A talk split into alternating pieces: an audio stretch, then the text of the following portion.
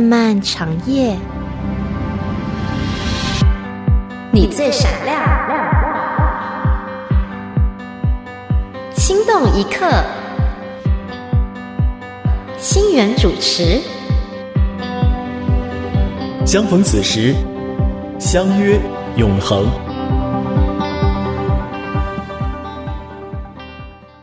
亲爱的朋友，你好，我是星源，欢迎来到今天良友电台的心动一刻节目。今天是星期三，是我们人格研究室单元的时间。星源在这个单元当中呢，已经跟你分享了很多有关于自恋型人格方面的内容。那很多经历过类似关系的人，被自恋者操控，或者是来自有毒关系家庭，或者是你所找的男朋友、女朋友是一个自恋型人格。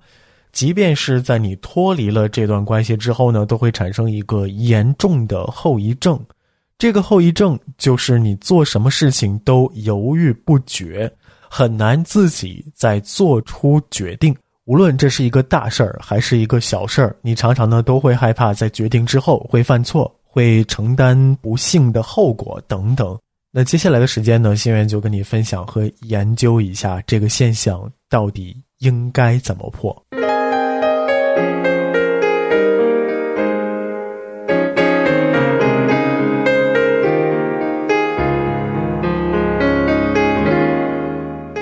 很多在自恋家庭、自恋父母陪伴长大的孩子呢，他们会发现从小啊就在做决策方面跟别人不一样，因为无论穿什么或者是做什么活动、怎么玩儿，都会害怕受到父母的责骂，所以呢自己很难做出决定。而且你不请示父母呢，那这样做的结果很有可能就会导致父母发怒。那这样的孩子身上出现了一种自我怀疑的感觉，他们从来没有机会可以做自己。这也就意味着呢，一个孩子的偏好啊、感受啊等等，都会受到压制。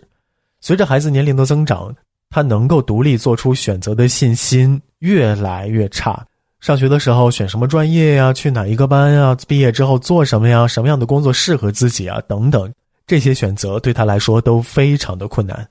这种猜测呢，不光是令人筋疲力尽，而且一旦做出决定。他们就会觉得，如果我这个决定错了怎么办呢？我一定会非常的后悔。那这样的情况呢，不仅仅出现在自恋父母抚养长大的孩子身上，也出现在很多有自恋伴侣的人。尤其是呢，当他经历过一段长期关系的时候呢，因为你常常遭到伴侣的怀疑、否定，还有点煤气灯操控你的想法，所以呢，你总是哎，我不知道该不该这样做。这件事儿到底是不是真的呢？好像我也没有办法判断。我自己说的话真的有那么确定吗？哎，我自己也不敢保证那件事到底有没有发生呢？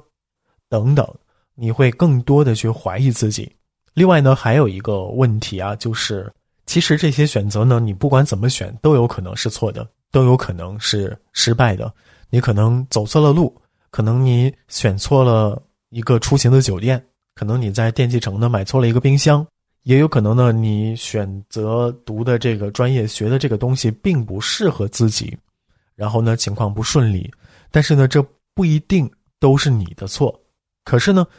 跟你在一起的那个自恋者呢，他就会反复的提醒你，一直的纠缠你，告诉你一定是你错了。他们会说：“哎呀，我早就告诉你你应该怎么想，应该怎么做。”那这样久而久之呢，你就对自己的选择能力还有判断能力失去了信心，你就会陷入到一种自我怀疑当中，感觉到困惑和焦虑，而且呢，你非常害怕为自己所做的决定感觉到后悔，因为一旦你做出了错误的决定，那伴随的一定是被指责，越是这样呢，你就会越怀疑自己，到底我这个决定对不对？所以呢。你会慢慢变得更加优柔寡断，不擅长做决定。很多有答案的事情，但是呢，你开始怀疑这到底是不是真的。而往往当你已经摆脱了自恋关系的时候呢，或者说呢，你认识到你处在一个不健康的关系里边的时候，你仍然没有办法摆脱自恋者给你带来的这个阴影。虽然你已经接受了对方是经常控制你的，你也意识到了这个问题的严重性，但是你发现呢，在以后做决定的时候。还是会感觉到非常的困惑，你总是没有办法以一种干脆的、果断的方式去做出决定。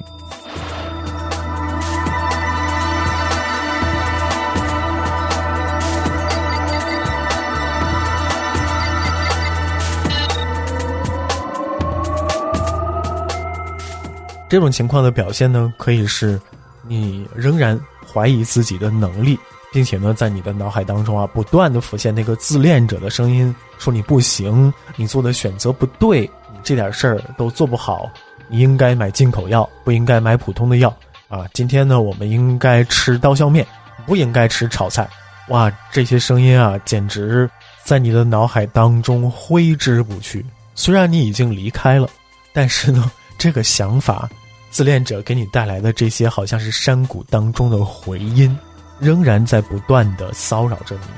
仿佛总有声音在告诉你：你不能做什么，你不会成功，你根本学不来，你根本就完成不了这项工作等等。当你的头脑当中盘踞着这样的声音，你让自己呢没有办法做决定的时候，其实呢你并不孤单，因为很多人都是这样的。你的生活当中呢，有很多自我怀疑，然后呢，甚至有一些自我煤气灯，好像呢，做任何一个决定都是一个充满风险的游戏。这种事情可能伴随着一个人从小到大，比如说呢，在小学的时候开运动会啊，有一些呃举旗的方阵，有一些吹小号的方阵。那像星源这样的男孩子呢，呃，一方面觉得举旗啊这个方阵的人都很高。很帅，哎，加入这样的队伍里边一定非常的荣耀。另外一方面呢，我又觉得，哎，这个吹号挺不错，因为从小就没有碰过乐器，好像呢自己拿到了这个小号之后，就能够吹别人不一样的曲子，这样呢看起来在同学之间会显得不一样，一定会让很多人羡慕等等。但是另外一方面呢，当时心里边会有声音说呀，嗯，你可能走正步都走不稳，怎么可能加入到这个打旗的方阵呢？你身体好像不行吧？肺活量不行，那吹小号那么难，你怎么可能学得会呢？当时就对两个选择犹豫不决，最后哪个都没有参加。然后呢，再过一年啊，好奇心呢就让我拿起了别人的小号，自己吹了一下，哎，发现啊，这件事儿根本就没有那么难。但是呢，因为自己的年级已经升高了，就不能够参加这种方阵了。很多时候呢，我们会把一些困难给放大，呃，把一些后果呢也给想象的特别严重，以至于自己走了很多的弯路，错失了很多机会。这是一个非常简单的小例子，其实对星源当时来讲呢，并没有什么特别的影响。但是如果我们把这些经验扩展到以后找工作呢，找对象呢，做选择呢，等等，其实每一项选择。真的都有可能会对你产生非常大的影响。我们的一生当中要做出很多个选择，它到底对不对，我也不知道。头脑当中的内心戏演的太多，优柔寡断。有的时候呢，在做决定今天要不要办一件事儿的时候，甚至有可能，我要不然扔个硬币吧，哈。如果我们自己做决定是如此的犹豫，如此的想有一个提示告诉给我们。可能还好呢，这些困难最终只是自己负责任。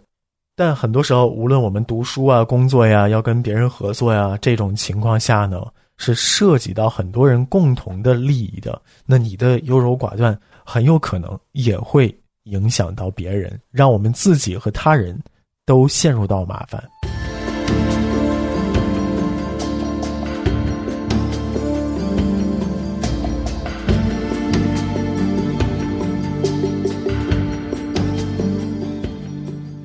因此说呢，优柔寡断很难做出决定这件事儿。无论是你从小养成的，还是因为你经历了一段有毒的关系之后所造成的，那么它的回音、它的余波对你的影响，甚至呢对于你以后关系的影响，都非常的大。而且呢，这种影响通常是负面的。如果你是一个优柔寡断的领导，那么。你的员工可能会跟着你做很多重复的无意义的劳动。如果你是一个优柔寡断的男性，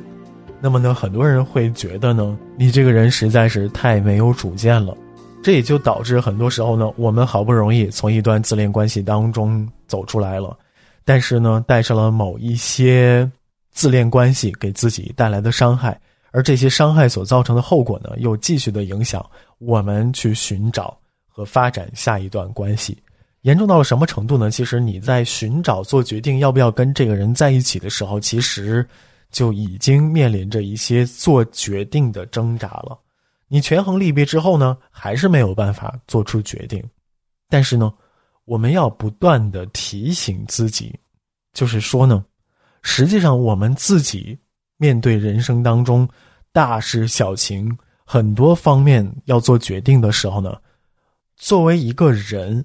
我们通常没有办法说瞻前顾后，呃，所谓的运筹帷幄，让自己所做出的这个决定是百分之百正确的，因为外界整个世界的变化，还有呢你在关系当中人的变化，一个行业它未来的发展走向，一个专业他以后有没有前途等等，很多东西本来就是没有定数的。它本来就不在我们能够决定的范围之内，所以一方面来说，无论你所做的这些决策的后果到底是什么，你没有必要为当时的这个决策感到后悔。很多时候呢，我们在决策之后，只能自己努力的、乐观的去迎接挑战，为自己所做的决定后果负责任。当然，这么说是比较悲观的，毕竟还有很大部分几率。你做的这个决定是正确的，所以怎么克服这种优柔寡断呢？如果你真的是受到了家庭还有一些自恋关系的影响，那请你重新找回自我认知，告诉自己，他们的这些说法还有影响，从理性上来说，本身就是说不过去的，因为在自恋关系当中，无论你做出怎样的选择，对方都有理由，都有办法。让你觉得自己是错的，有了这份理性的认知之后呢，我们再去重新的找回自己去做决定的能力。另外一方面呢，很多时候我们确实是会害怕这个决定到底会产生怎样的结果，或者说呢，以我们自己的认知来说，我没有办法看到未来，但是我又不得不要必须做出决定。